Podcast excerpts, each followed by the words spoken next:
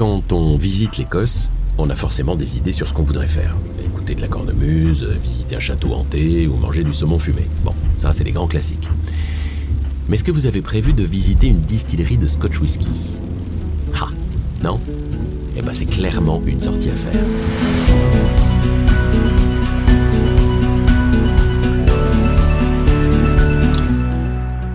Épisode 3.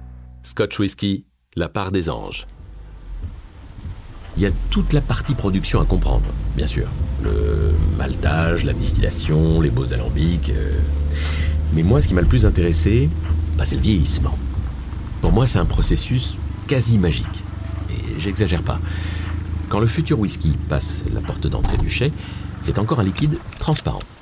Difficile à croire, hein Et au moment de ressortir, il a une couleur euh, ambrée et une énorme palette aromatique. Derrière les portes du chai, qu'est-ce qui se passe en fait? Eh ben la réponse est simple. De nombreuses années. Trois ans au minimum pour un Scotch whisky. Mais ça peut facilement monter à 8 ans, 12 ans, voire 50 ans. Et ça fait quel bruit le temps qui passe? Eh ben dans un chai de vieillissement, c'est le grand silence. Comme on a rarement l'occasion d'en écouter, croyez-moi. J'ai même un petit peu honte de marcher parce qu'on entend le bruit de mes pas. Du coup, euh, j'essaie de me faire tout petit. Il y a quelque chose de très émouvant dans ces fûts alignés les uns à côté des autres.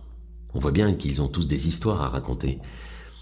Avant d'être utilisés pour le Scotch whisky, ils ont contenu euh, du Bourbon en Amérique, euh, du Xérès en Espagne, du Porto au Portugal ou encore du vin en France et dans d'autres pays.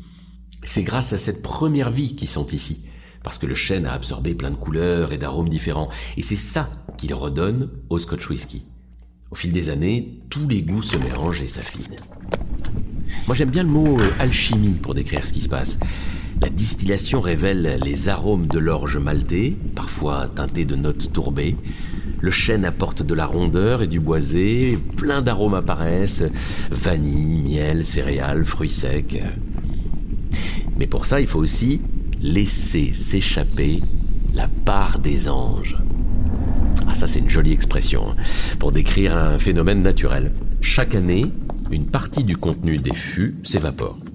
De cette manière, la force du whisky baisse. Alors si les anges prennent leur part sans faire de bruit, ils laissent quand même des indices de leur passage. Les murs des chais sont toujours sombres. Et vous savez pourquoi?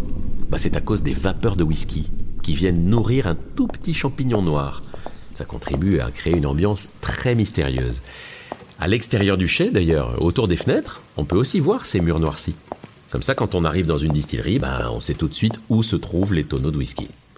Ils vieillissent dans le bâtiment le plus noir. Voilà, c'est logique. Bon, moi, il va falloir que je quitte ce havre de paix. Mais j'ai encore envie de profiter un peu de cette expérience hors du temps. Je me tais pour écouter le silence.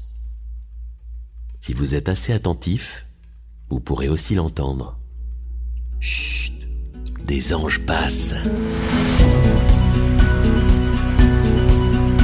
Suivez toutes mes aventures sur les plateformes d'écoute et le site du whisky Sir Edwards. Sir Edwards, Sir of Scotland.